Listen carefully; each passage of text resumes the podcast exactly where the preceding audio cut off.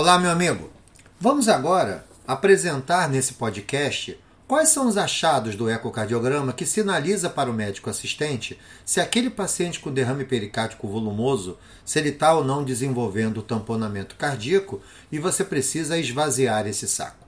Vejam, é muito importante lembrarmos dos dois fluxos que serão estudados durante o exame de ecocardiograma. Primeiro, o fluxo tricúspide. Lembrem que a partir do momento que o meu paciente inspira profundamente, aumenta o retorno venoso e como o tempo de diástole ventricular não muda, eu tenho um aumento da velocidade da onda E tricúspide. Então isso é fisiológico. Seja no paciente tamponando, seja no paciente normal, nós vamos observar o aumento da velocidade da E tricúspide, geralmente com aumentos durante a inspiração acima de 40%.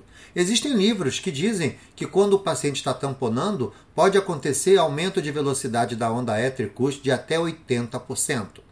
Outra coisa importante, eu preciso saber que a interdependência ventricular nesses pacientes estão exacerbados.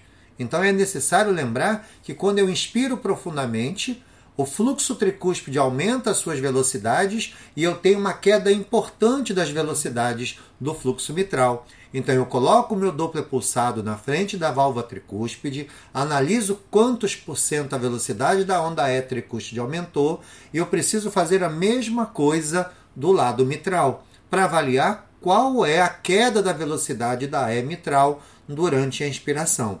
Nós sabemos que durante a inspiração as velocidades da onda E tricúspide aumentam por quê?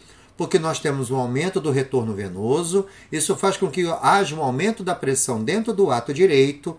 Essa pressão se torna mantida dentro do espaço pericárdico, porque existe líquido ali, fazendo com que haja uma expansão do VD direcionada ao lado esquerdo, empurrando o septo interventricular para o lado esquerdo.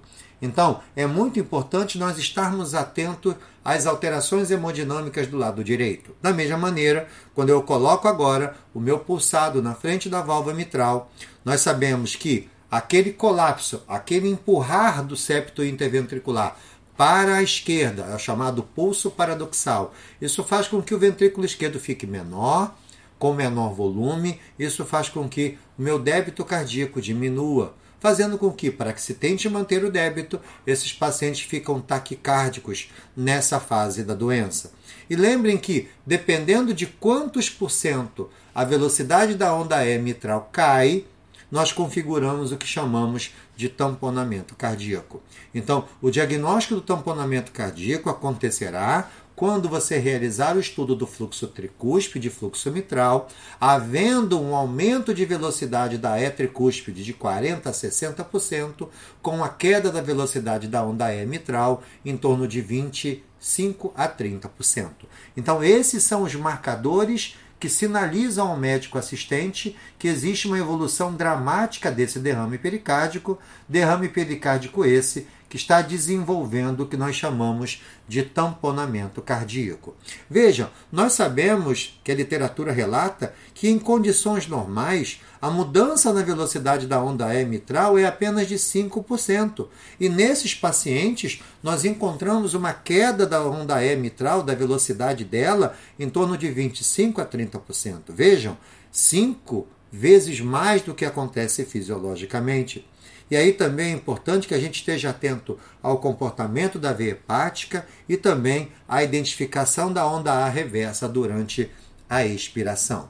Muito importante também nós lembrarmos quais são os achados hemodinâmicos de um paciente que tampona. Então vejam, o paciente que desenvolve tamponamento, a gente observa que a pressão diastólica final do VD aumenta, a pressão pericárdica aumenta, aumenta o padrão de pulso paradoxal, a frequência cardíaca aumenta, a pressão diastólica do ventrículo esquerdo também aumenta, e é importante lembrar que duas variáveis vão cair, e essas variáveis são muito importantes para o ponto de vista clínico, que é a pressão arterial sistólica e o débito cardíaco.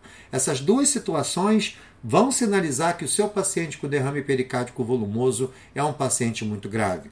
Olhe também o comportamento do volume do débito urinário. Aquele paciente com derrame pericárdico volumoso, que começa a urinar menos, significa que eu tenho uma menor pressão de perfusão renal. isso significa uma complicação desses pacientes.